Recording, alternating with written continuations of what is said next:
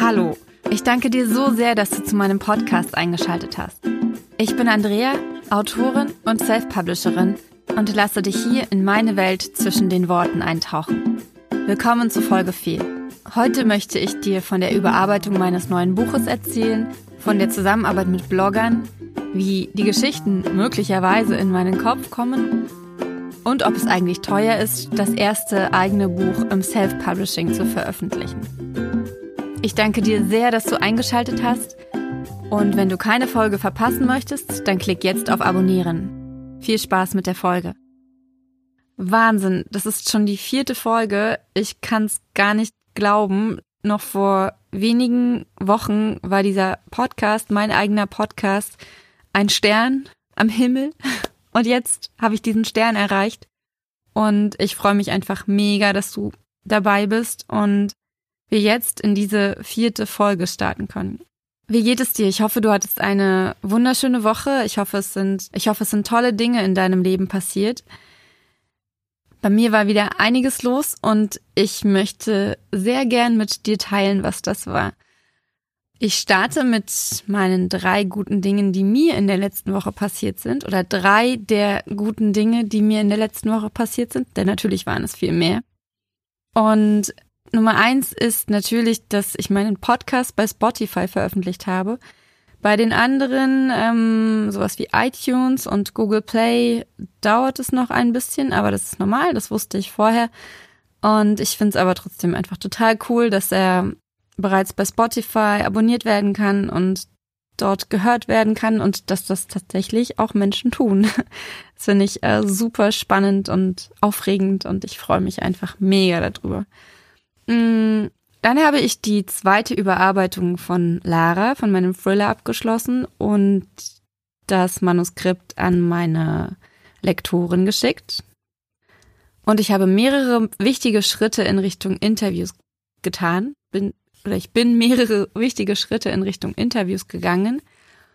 Ja, wie bereits erwähnt, ich habe meine, die zweite Überarbeitung, oder es ist natürlich viel mehr als die zweite Überarbeitung, aber die zweite oder dritte große Überarbeitung von ähm, meinem Thriller abgeschlossen.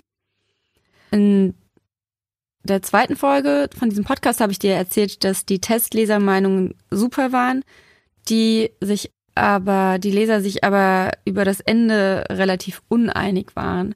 Ich habe mir alle Anmerkungen genau durchgelesen und habe das Ende bei der Überarbeitung anders angesteuert. Ich glaube, so kann ich es formulieren.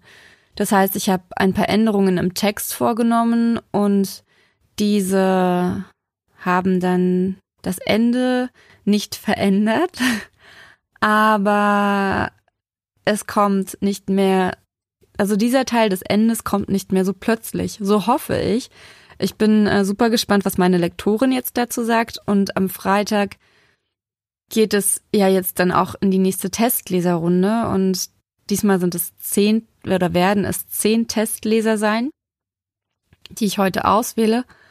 Ja, und ich bin äh, mega gespannt, was die dann dazu sagen. Weil an sich ist das Buch für mich fertig und es gibt aber trotzdem immer jemanden, der etwas findet, wo ich denke, ja, oh Mann, das muss unbedingt noch geändert werden. Und deswegen arbeite ich mit so vielen Testlesern zusammen, weil jeder Leser hat einen anderen Blick auf so ein Buch, jeder liest anders. Der eine rast durch das Buch und dem fällt dann zum Beispiel nicht auf, dass ich den Protagonisten aus meinem zweiten Buch zu seiner Mutter fahren lasse, die aber bereits verstorben war. Meiner Lektorin ist das zum Glück aufgefallen, aber manche Sachen fallen auch ihr nicht auf und deswegen bin ich immer sehr dankbar für jedes einzelne Feedback von Testlesern und auch von Lesern, die das Buch lesen, wenn es schon veröffentlicht ist. Überhaupt finde ich, dass die Meinung von anderen zu meinen Büchern mir unheimlich dabei hilft, die Bücher aus einer anderen Sicht zu sehen, die Bücher ja aus der Sicht des Lesers zu sehen, denn besonders bei dem Thriller ist es so, dass ich natürlich vorher in gewisser Weise zumindest einen großen Teil oder wichtige Wendungen schon kenne, also schon vorher weiß, was passiert. Mm, und für einen Leser ist es natürlich was ganz anderes, weil er oder sie weiß nicht, was auf sie zukommt.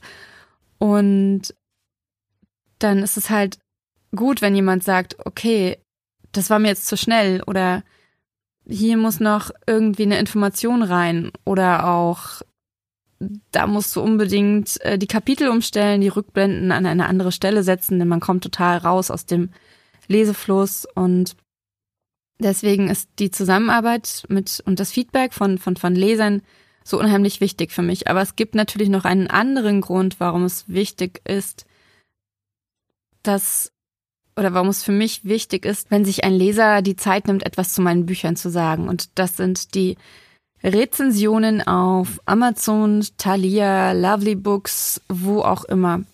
Denn ich habe das schon an vielen Stellen gesagt, wir als oder ich als Self-Publisher, als jemand, der hinter dem kein großer Verlag steht, habe kaum die Möglichkeit, als über den Preis oder über die Bewertungen mich von Verlagsbüchern abzugrenzen, die ein unheimlich großes Marketingbudget haben. Deswegen bin ich so wahnsinnig dankbar für jeden Leser, der sich die Zeit nimmt, um eine Rezension zu schreiben. Ich bin unfassbar dankbar für die vielen Blogger, die meine Bücher lesen und sie auf ihren Portalen teilen, auf Instagram, auf Facebook, auf ihrem eigenen Blog. Jetzt gerade bin ich auch wieder dabei, neue Blogger für meinen Thriller zu finden, denn leider lesen viele der Blogger, mit denen ich bisher zusammengearbeitet habe, keine Thriller. Sie lesen Liebesromane oder Fantasy, aber keine Thriller. Das ist total schade, denn ich arbeite mega gern mit meinen Bloggern, ich nenne sie einfach mal ganz besitzergreifend so, zusammen und hätte das gern auch jetzt gemacht. Einige lesen Thriller, äh, die freuen sich auch schon ähm, mega auf mein Buch und ich bin ja super gespannt, wie es ihnen gefallen wird. Und weil mir diese Rezensionen so wichtig sind, weil ich das so wertschätze, wenn ihr euch die Zeit nehmt, um Worte zu finden, die eure Gefühle beschreiben, die ihr hattet, als ihr mein Buch gelesen habt, möchte ich auch immer mal eine Rezension vorlesen und fange jetzt damit an. Diese, diese Worte hat eine Leserin für meinen dritten Roman gefunden, Laufe, Lebe, Liebe. Und es ist wirklich bei fast jeder Rezension so, die ich bekomme, egal wie lang sie ist, sie berührt mich. Und manchmal sind aber Worte dabei, die mich zu Tränen rühren. Und ich weiß noch ganz genau, als ich diese Rezension gelesen habe, war das so. Und es fühlt sich einfach so unfassbar schön an zu wissen, dass ich einen Menschen mit meinen Worten berührt habe. Und jetzt lese ich sie einfach vor. Die Autorin schafft es, auf eine wunderbar zarte und sensible Art über das Thema Trauer und Verlust zu erzählen, so dass trotz des eigentlich schweren Inhalts über der Geschichte eine Leichtigkeit liegt, die Mut macht. Immer wieder aufs Neue einen Schritt nach vorne zu wagen, sich auf das Leben einzulassen und Liebe zuzulassen. Wilk haucht ihren Figuren Leben ein, lässt jede einzelne zu etwas Besonderem werden. Man leidet und lacht mit ihnen und fühlt sich, als sei man mittendrin im Geschehen. Das Cover verbindet diese gegensätzlichen Gefühle sehr schön miteinander. Trotz der Dunkelheit gibt es, wenigstens am Rand, immer noch einen Hauch Hoffnung und Leben und einen Platz für die Liebe. Ich bin selbst immer noch total begeistert, wenn ich diese Rezension lese und sag einfach Danke. Als ich meine Rezension durchgegangen bin vorhin, habe ich noch eine andere gefunden, wo eine Leserin gefragt hat oder hinterfragt hat, ob es möglich ist, dass ich mir so eine Geschichte nur ausdenke, weil sie fand, dass sie so nah geschrieben ist. Interessanterweise habe ich gestern in einer Sprachnachricht an eine andere Autorin genau über so in, in, in gewisser Weise darüber nachgedacht, wie die Geschichten zu mir kommen. Und da ich mich gerade sehr viel mit Laura Marlina Seiler und in dem Zuge auch mit Dingen, die zu uns fließen, beschäftige, kam mir die Idee, dass auf welche Weise auch immer die Geschichten, die uns Autoren wirklich auf die Art treffen, dass sie aus uns herausfließen, dass wir uns gar nicht im Klaren darüber sind, wie diese Geschichten sich eigentlich in uns entwickelt haben, weil wir sie nicht bis ins Detail, weil wir einfach, egal ob beim Planen oder beim tatsächlichen Niederschreiben, das Gefühl haben, da will etwas aus uns raus. Dass es vielleicht tatsächlich so ist, dass es einmal einen Menschen gegeben hat oder vielleicht immer noch gibt, der eine ähnliche Geschichte erlebt hat und dass wir als Autorin in irgendeiner Form, ich habe keine Ahnung wie, dazu berufen sind, diese Geschichte aufzuschreiben, weil diese Energie dieser Person auf irgendeine Art und Weise eine Seite in uns anstimmt und diese angestimmte Seite wiederum diesen Fluss auslöst, der dann die Geschichte dazu bringt, aus uns heraus zu fließen. Ja, das klingt ein bisschen sehr spirituell, vermute ich, aber ich fand den Gedanken einfach total schön, dass die Geschichte, die ich niederschreibe, nicht einfach nur irgendetwas Fiktives ist, weil es sich nicht so anfühlt. Es fühlt sich nicht so an, als wäre die Geschichte, insbesondere auch eigentlich bei jedem meiner Bücher, aber ganz besonders bei dem letzten Buch, als wäre diese Geschichte etwas Banales, etwas Ausgedachtes. Es hat sich echt angefühlt, diese Geschichte zu schreiben. Und ich weiß, dass es sich für sehr viele Leser echt angefühlt hat, diese Geschichte zu lesen. Und, und ich finde diesen Gedanken, dass dahinter eine wirkliche Geschichte steckt, einfach unheimlich schön. Vielleicht hast du es gemerkt. Zwischen den letzten Themen habe ich Überleitungen gefunden.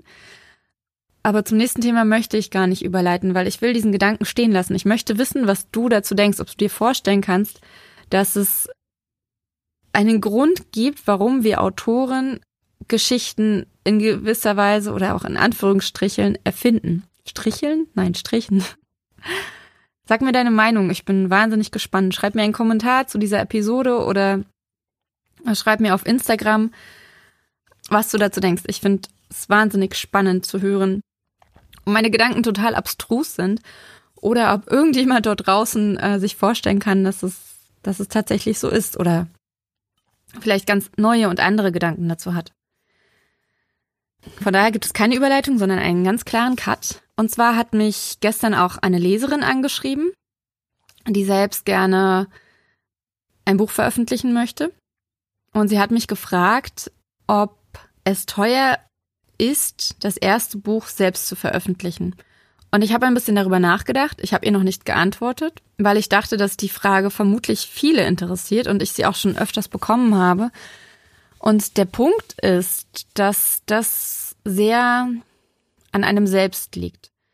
Also eine befreundete Autorin von mir hat für ihr erstes Buch ein professionelles Lektorat und Korrektorat gemacht, hat ein Cover von einer bekannten Coverdesignerin erstellen lassen Sie hat Illustrationen anfertigen lassen, hat auch den Buchsatz machen lassen. Also sie hat tatsächlich jede Menge machen lassen und auch Dinge gemacht, die einige nicht machen, wie zum Beispiel die Illustrationen. Und dementsprechend kann ein Buch sehr teuer werden. Es kann aber auch anders laufen. Bei meinem ersten Buch war es so, dass ich mein Lektorat von meiner Schwester habe machen lassen, die unfassbar gründlich gelesen hat, das erste Buch, und mir ähnlich gute Anmerkungen gegeben hat wie meine Lektorin jetzt. Was mir tatsächlich gefehlt hat, war das Korrektorat und ich hatte wahnsinniges Glück, dass ich Testleser mir gesucht habe vorher, von denen eine jetzt meine Lektorin tatsächlich ist. Diese, meine jetzige Lektorin, hat beim Lesen, ich glaube, 150 Fehler gefunden. Also von daher habe ich wahnsinniges, wahnsinniges Glück gehabt und ich würde niemandem empfehlen, das Buch ohne ein Korrektorat zu veröffentlichen. Zumindest ein Korrektorat. Es kann, es muss aber kein professioneller Lektor sein, der das durchführt. Es kann auch jemand sein, den man im Bekanntenkreis hat, der zum Beispiel Deutschlehrer ist oder einfach unfassbar genau liest denke, dass ziemlich viele Personen Lektoren sein können. Und gerade wenn man mit vielen Testlesern zusammenarbeitet, dann bekommt man ganz viele unterschiedliche Meinungen und, und wenn man die Leute darum bittet, direkt auf Rechtschreibfehler und sowas zu achten, dann bekommt man auch schon eine ganze Menge raus. Ich würde auf jeden Fall, wenn ich ohne Korrektorat und ohne Lektorat arbeite, mit extrem vielen Testlesern zusammenarbeiten und wirklich das Buch erst dann rausbringen, wenn der letzte Testleser gesagt hat, okay, ich finde nichts mehr oder ich finde nur noch Kleinigkeiten im Sinne von, der sollte doch lieber braune Haare haben, also so unwichtig, für einen selbst unwichtige Sachen. Auf diese Weise kann man auf jeden Fall Kosten sparen. Wo man höchstwahrscheinlich keine Kosten sparen kann, ist das Cover, weil wenn man in, im, im Grafikdesign-Bereich nicht geübt ist, wirken Cover sehr schnell hausgemacht, hausgemacht im negativen Sinne. Einfach nicht professionell genug. Und als Self-Publisher muss man sich gegen Verlagsbücher behaupten. Und um sich gegen Verlagsbücher behaupten zu können, muss man ein qualitativ besseres Produkt liefern, als das Verlag, Verlagsbuch ist.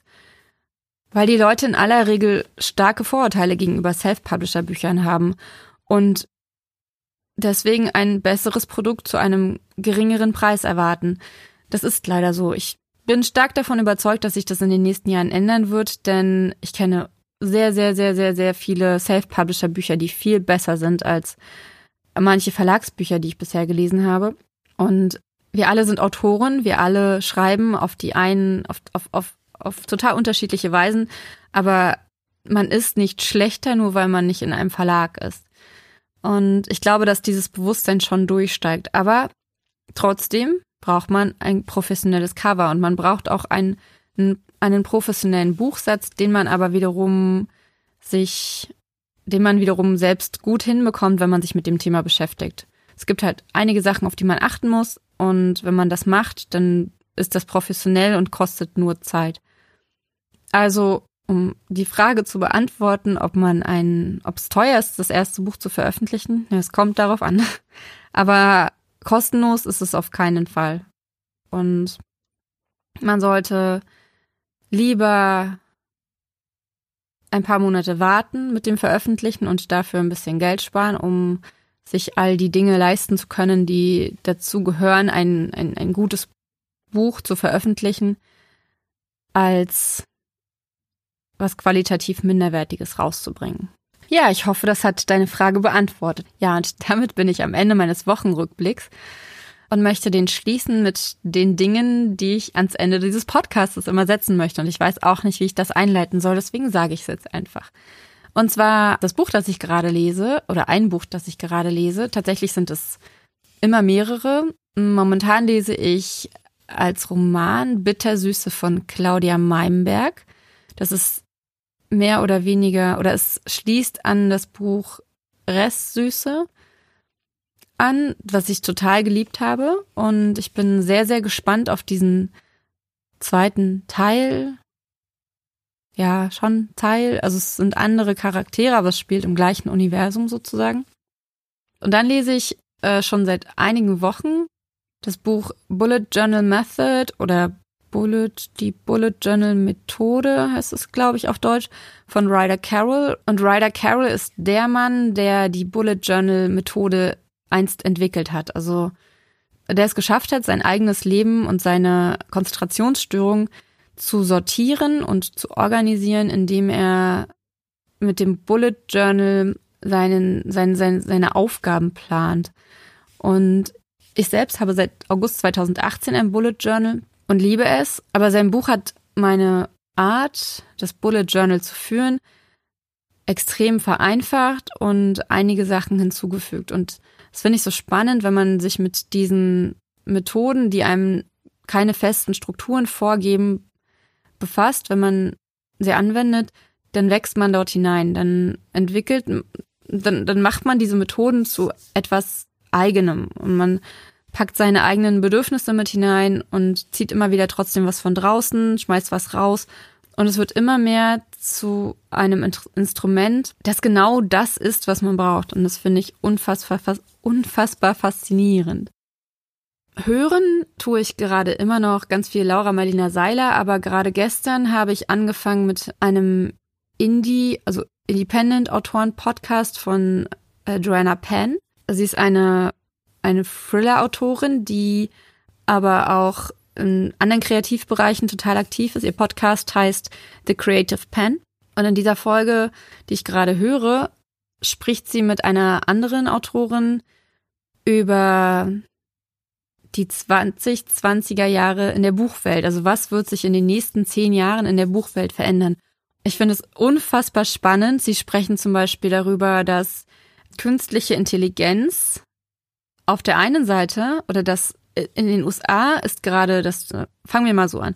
In den USA wird gerade darüber debattiert, inwiefern das Urheberrecht auf Texte angewendet werden kann, die von künstlicher Intelligenz erstellt werden. Das bedeutet, dass sich Computer oder dass man einem Computer sagen kann, okay, ich möchte ein Buch schreiben, was zu 50 Prozent äh, Nicholas Sparks, zu 20 Prozent Jojo Moyes und zu 30 Prozent Adi Wilk ist. Und dann verknüpft, wie auch immer das funktioniert, der Computer die einzelnen Stile, weiß ich nicht, die Wortwahl, die Geschichten, ich habe keine Ahnung, und schreibt ein Buch. Für mich klingt das extrem nach Science Fiction, aber offensichtlich passiert es schon. Und ich bin total gespannt, in welche Richtung das geht, wie die Leser das annehmen und inwiefern das den Buchmarkt verändert. Von dieser mega spannenden äh, Zukunftswelt nochmal in meine Welt, in meine Traumbuchwelt. Und zwar wollte ich ein weiteres Ritual beginnen und dir in jeder Woche einen kleinen Schnipsel aus meinem neuen Buch vorlesen. Ähm, der letzten Woche habe ich dir den Prolog vorgelesen. Dieser Schnipsel wird etwas kürzer, also deutlich kürzer. Aber ich dachte, so ein paar kleine Einblicke in das neue Buch sind vielleicht trotzdem ganz spannend. Ich ließ mich neben sie sinken. Es tut mir leid. Meine Stimme war matt. Ich fühlte mich hilflos, unfähig noch länger über die vielen Steine zu klettern, die uns das Leben in den Weg legte. Wie konnte all das zusammenhängen? Ja. Erzähl mir, was du dazu denkst. Macht es dich neugierig? Was könnte passiert sein? Erzähl es mir. Und damit sind wir am Ende. Ich bin diese Woche dankbar für eine kinderfreie Woche, in der ich mich zwar in gewisser Weise neu organisieren muss, denn ein Kind gibt ja einen Alltag schon sehr stark vor. Aber ich finde es auch total schön, diese Freiheit zu genießen und einmal nur selbstbestimmt agieren zu können und den Alltag formen zu können, sagen wir es mal so. Und bevor ich mich von dir verabschiede, noch das Zitat der Woche. Es kommt von Leonard Cohen. Und es begleitet mich schon sehr lange, denn Perfektionismus ist ein großes Thema bei mir, was ich versuche abzuschütteln. Heute steht zum Beispiel als Leitsatz in meinem Bullet Journal um, Practice Imperfection, also praktiziere die Imperfektion, was mir unheimlich schwer fällt. Aber dieser, dieses Zitat, was ich dir gleich endlich vorlesen werde, spricht so viel für diese Imperfektion. Es lautet, There's a crack in everything. That's how the light comes through. Also alles hat einen Riss.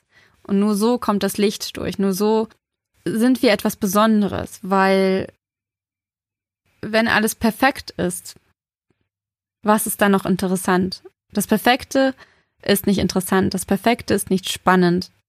Aber dieser Riss, durch den das Licht kommt, wirft Schatten und Highlights auf die Menschen, auf die Welt und deswegen Practice Imperfection. Ich danke dir sehr, dass du zugehört hast, dass du dabei warst. Wenn du auch die nächsten Folgen nicht verpassen möchtest, dann klick auf Abonnieren. Wenn du glaubst, dass es jemanden gibt, den meine Worte inspirieren, gefallen oder interessieren könnten, dann teile gerne den Podcast. Und ich freue mich mega auf nächste Woche. Vielleicht auch schon nochmal diese Woche, denn ähm, mein erstes Interview steht an mit Sandy Mercier. Ich bin super aufgeregt und freue mich und wünsche dir jetzt schöne Tage, eine schöne Zeit. Sei dankbar und liebe dich selbst. Schön, dass du mich hörst. Mach's gut, deine Andrea.